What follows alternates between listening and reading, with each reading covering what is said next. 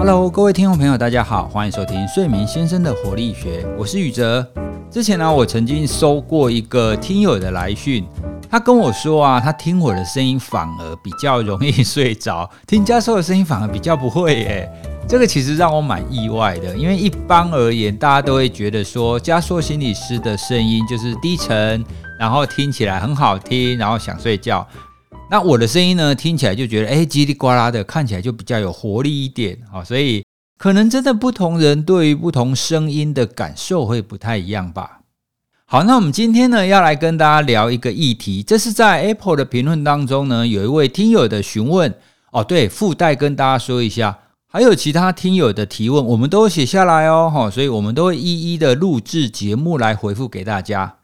好，那这一位听友呢，他问的问题很有趣。他问说啊，Morning Wood，W O O D 哈，Morning Wood 是不是代表睡得好跟睡得够呢？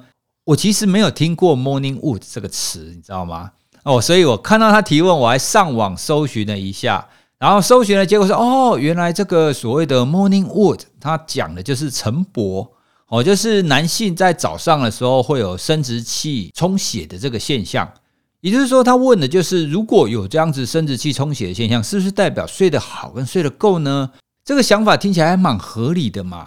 哦，不过呢，在这边要跟大家说明，其实这两件事其实并不直接是相关的哦。哈，换句话说，你睡得好、睡得够，跟你早上的时候会不会有性器官充血的现象是是不完全相关的。好，那我要先跟大家稍微解释一下，为什么会有性器官充血这种现象。在我们的睡眠当中啊，会有快速动眼期跟非快速动眼期嘛？哦，所以各位你就大概想象，会有一个睡眠阶段是比较安稳的非动眼期，另外一个睡眠状态呢，它其实反而是比较活跃的，哦，称为素眼动睡眠或者是快速动眼期。好了，在快速动眼期的时候啊，我们人的生理会有很奇怪的变化。比方说，你的心跳会忽快忽慢，呼吸会忽快忽慢，血压会忽高忽低，体温也会忽高忽低。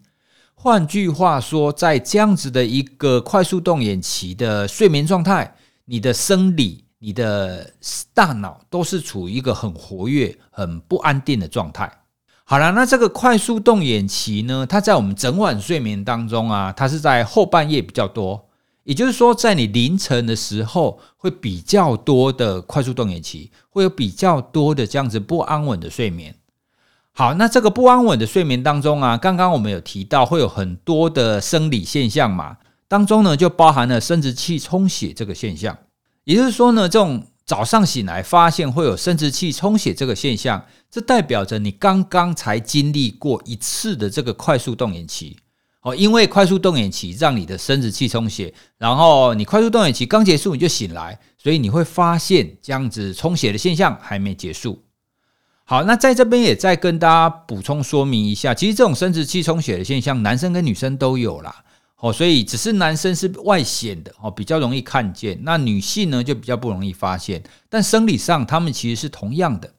关于这个呢，我推荐大家去听在哇塞心理学的奇葩心理实验室当中的第一集。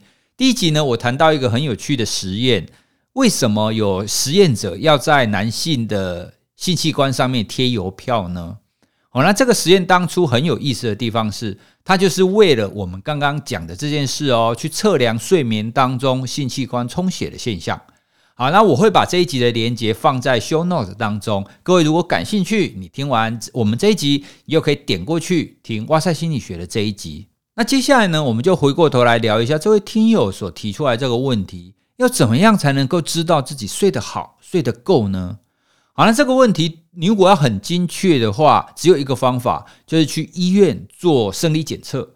透过脑波，透过那些生理的记录，才可以知道你在睡眠当中睡得怎么样哦。因为啊，我们在睡眠当中会有深层睡眠，会有我们刚刚讲的快速动眼睡眠、非快速动眼睡眠哦。所以这一些啊，都是透过脑波来检测，会比较明确，会比较确定你到底睡得好或者是不好。所以最精确的方法是透过仪器，但是我们一般人其实不太能够透过仪器来做检测。所以啊，我们可以从我们自己行为上的几个指标来判断，判断你到底是不是睡得够跟睡得好。好，那第一个当我们要判断自己是不是睡得够、睡得好的时候呢，你需要先有一个对自己睡眠情况的了解。怎么了解呢？就是你这个人大概是需要睡几个小时的。好，比方说，我们通常会说，成年人大概一天要睡七到九个小时之间。哦，可能七七点五八、八点五九，哦，就大概在这之间。好，那你可以先回想看看，你从小到大，你的睡眠量有跟一般人不一样吗？你从小的时候，你有睡得比较少吗？或是睡得比较多吗？哦，因为啊，在生物体上，我们会认为一个人他从小到大，他的睡眠情况应该是大致相同的。也就是说呢，如果你小的时候，你的睡眠量就跟一般人差不多，那你不太可能长大以后，你的睡眠量突然变多，或者是突然变少。哦，这是不合理的嘛，对不对？哦，所以我们必须要先了解你这个人的睡眠量是不是跟一般人不一样，因为科学研究已经让我们知道，大部分人都是介于七到九之间。哦，所以比较简单的方法，你就想想看，你从小到大有没有跟一般人不一样过，比较多或比较少？如果没有的话，你的一天的睡眠量应该就是在七到九之间。好，所以你需要先记得你大概需要睡多少。接下来我们才能继续讨论你是不是睡得够跟睡得好。好，所以我们假设假设各位都跟我差不多，都是介于七到九之间。那我们接下来就往下走喽。第一个，你可以观察你自己的是，你起床之后你的精神情况怎么样？哦，如果你起床之后你会觉得哦好累哦，我觉得昨天的睡觉都没有恢复感，我觉得我昨天晚上睡觉都在做梦，然后一直被追。那醒的时候呢，甚至你有时候会觉得你的头痛啦、脚痛啦、口干舌燥啦、心悸呀等等的。如果你起床的时候常常会有这种不正常的感觉，那么就有可能表示你的睡眠当中出现了一些问题，有可能是你睡得不够，有可能是你的睡眠当中你可能发生了一些窒息啦，或者脚动啦、手动啊等等的现象。那正常情况，如果你睡得够跟睡得好，你醒来的时候呢，你应该会觉得神清气爽哦，你应该不会有刚刚我们讲的那种感觉。也就是说，如果你要判断你是睡得够跟睡得好，第一个，你起床的时候有没有觉得神清气爽？有没有觉得啊，今天真是美好的一天？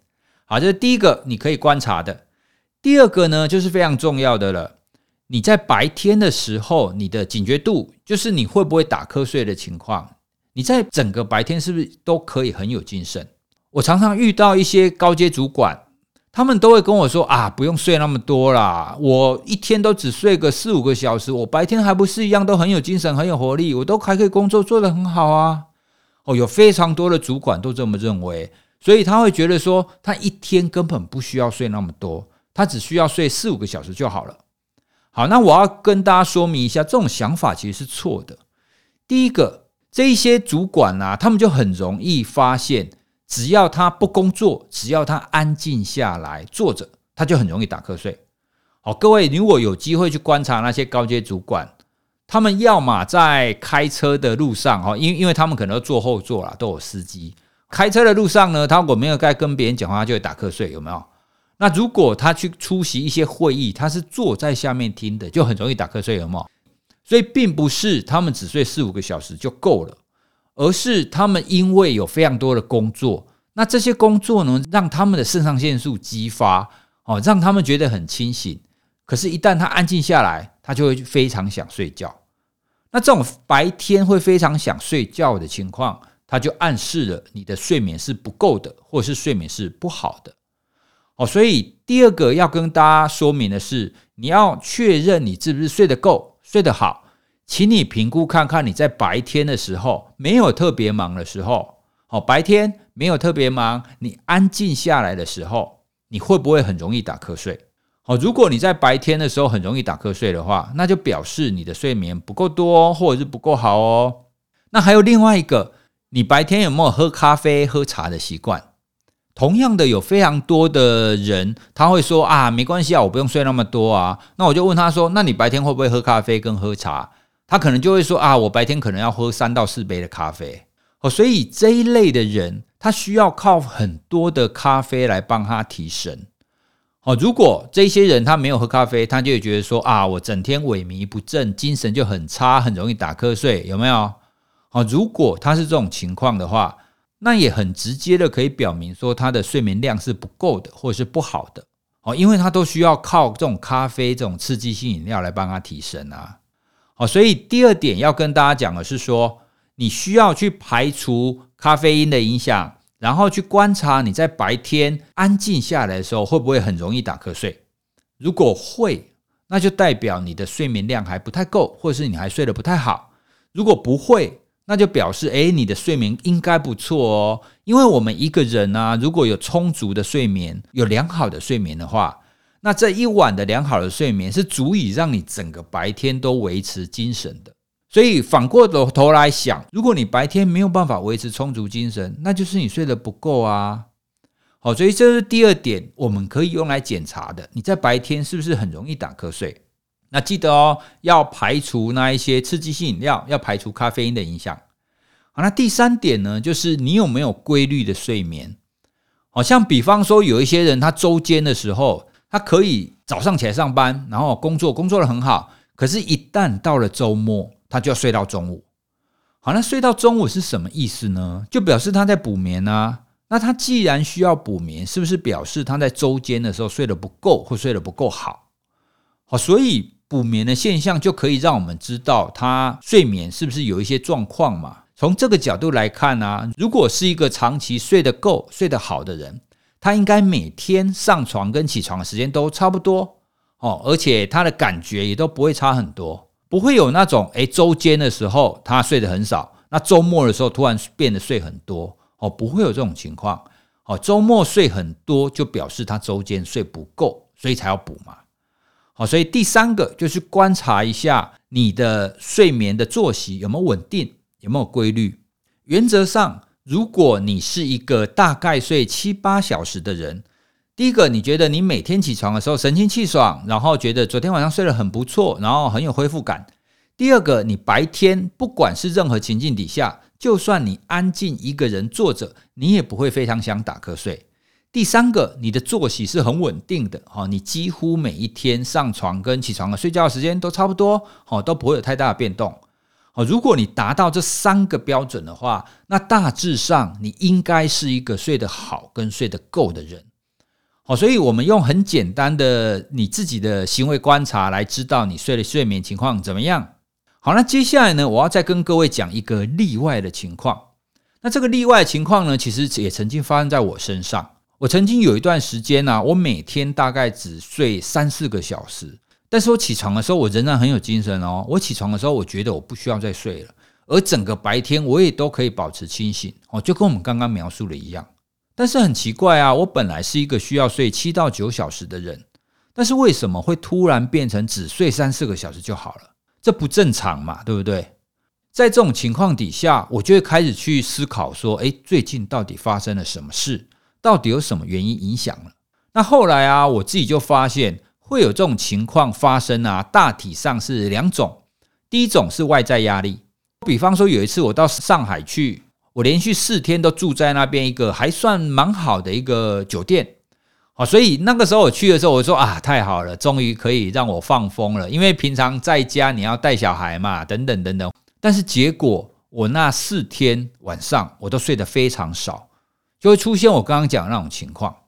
好，那我就觉得很奇怪，诶，奇怪，我出来外面我也没有太大的压力啊，为什么我会睡得比较少？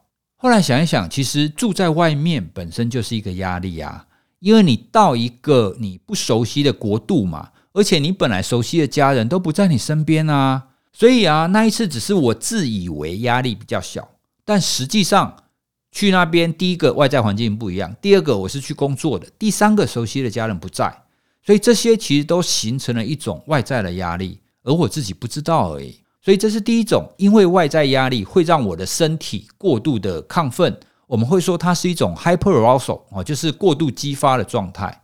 那因为这种过度的激发，让身体持续的维持一种紧张、警觉的状态，所以呢，睡就会睡得很少，然后就会觉得，哎，我不用睡太多。好，那以那一次的经验呢，我从上海回家以后，我的睡眠就恢复了，哦，就变得跟平常一样，需要睡大概七到九小时。那另外啊，也过有一次，我是在家，我就突然有一段时间睡眠变得很少，早上都五六点就直接起床，天还没亮我就起床了。那同样的，我也很担心啊，因为我的睡眠量不是那么少的人，哦，所以后来我就开始做正念的练习，让我自己睡觉前可以放松，而且在白天呢，我会放入几个像是散步或者是运动这样子的一个时段，让我的整天不要那么紧绷。哦，那后来啊，做了两三天以后，我的睡眠情况也又恢复了。哦，所以这也是其中一个，就是因为内在压力。哈，因为那个时候啊，因为工作比较繁忙，会一直想着工作的事情。那就算睡觉的时候我有睡着，可是因为那个压力的感受还在嘛。好，所以使得就是我会变成是那种睡了一段时间，然后就起来，而且觉得很有精神。哦，所以啊，这几次经验之后啊，我常常在想。不是有一些人会有一种名言吗？他会说：“诶，每天叫醒我的不是闹钟，而是我的梦想。”有的时候啊，你如果太有梦想啊，你太想做一些事情，而使得让你的身体处于一个过度激发、过度亢奋的状态，将将有可能会影响你的睡眠量，因为你太警觉的关系，所以你没有办法睡太长。这种情况底下，你可能会以为不需要睡太多。但实际上，就像我们前几集有跟大家聊的一样，当你睡得不够多的时候呢，其实你的身体会出现一些现象。像上一次我就有跟大家讲过，我我只要睡得不够好，我的嘴巴就会开始破。充足的睡眠，它代表的不是你的感觉而已，而是你的身体要有充足的时间去做修复。那你的大脑的记忆、你的情绪，都需要有充足的时间去做回复。哦，睡眠它是让我们生理跟心理都能够恢复的一个行为。哦，所以请不要觉得说啊，没关系啦，我白天只要喝多一点咖啡，哦，没关系啦，反正我现在冲劲十足，不用睡太多。那这样子的想法呢？当然，如果你是一时的，好，就比方说你正在赶一个专案，你在这一个礼拜之间呢睡得比较少，那之后再回复你正常的睡眠，这还说得过去。但是如果你要觉得说，哦，我就持续。一个月、两个月、三个月，我都睡得非常非常少。好，那这恐怕是做不到的啦。如果你从小到大你的睡眠量都跟一般人差不多，那就没有道理你的睡眠量可以突然变少啊。要要知道，我们的睡眠行为，它是一个让我们恢复，而且对我们身体、跟心理、跟大脑都是非常好的一个行为。好，所以以上主要是跟大家说明今天的主题：你要怎么样知道自己睡得好跟睡得够。在刚刚啊，也跟大家分享一下我的一些例外的经验哦，就是当有一些压力情况的时候呢，你睡得特别少，而且你白天还不会觉得困睡哦，感觉自己好像变超级赛亚人一样。但是听众朋友，如果你也曾经有过这种感觉，或者是以后你有这种感觉的话，也不要太过于欣喜哦，请记得你的身体是需要充足的时间去恢复的。那如果你进入这种状态，你也不用太担心，给自己一点放松的时间。在睡觉前的时候呢，做一些舒缓的活动，做一些正念的练习呀，做一些冥想啦。白天的时候呢，给自己二三十分钟的休息的时间，去散散步或去运动，让你自己在有工作而且有休息的状态底下，这样子你的生活才会在动静之间取得一个平衡。好，那我们今天的节目就跟大家聊到这里喽。那希望大家可以稍微了解一下，怎么知道自己是睡得够跟睡得好的。那如果听众朋友你们还有什么对睡眠想知道的，也欢迎你私讯给我们，或者是留言给我们哦，我们都会看留言，而且会尽量找时间来回复大家。好的，那我们今天就跟大家聊到这里喽，拜拜。